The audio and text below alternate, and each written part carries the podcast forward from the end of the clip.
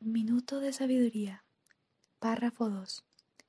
Dios está en todas partes al mismo tiempo, junto a ti y dentro de ti.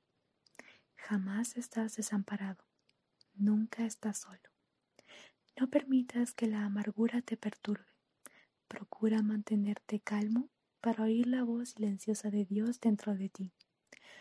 Así podrás superar las dificultades que aparecen en tu camino y descubrir la verdad que existe en todas las cosas y personas.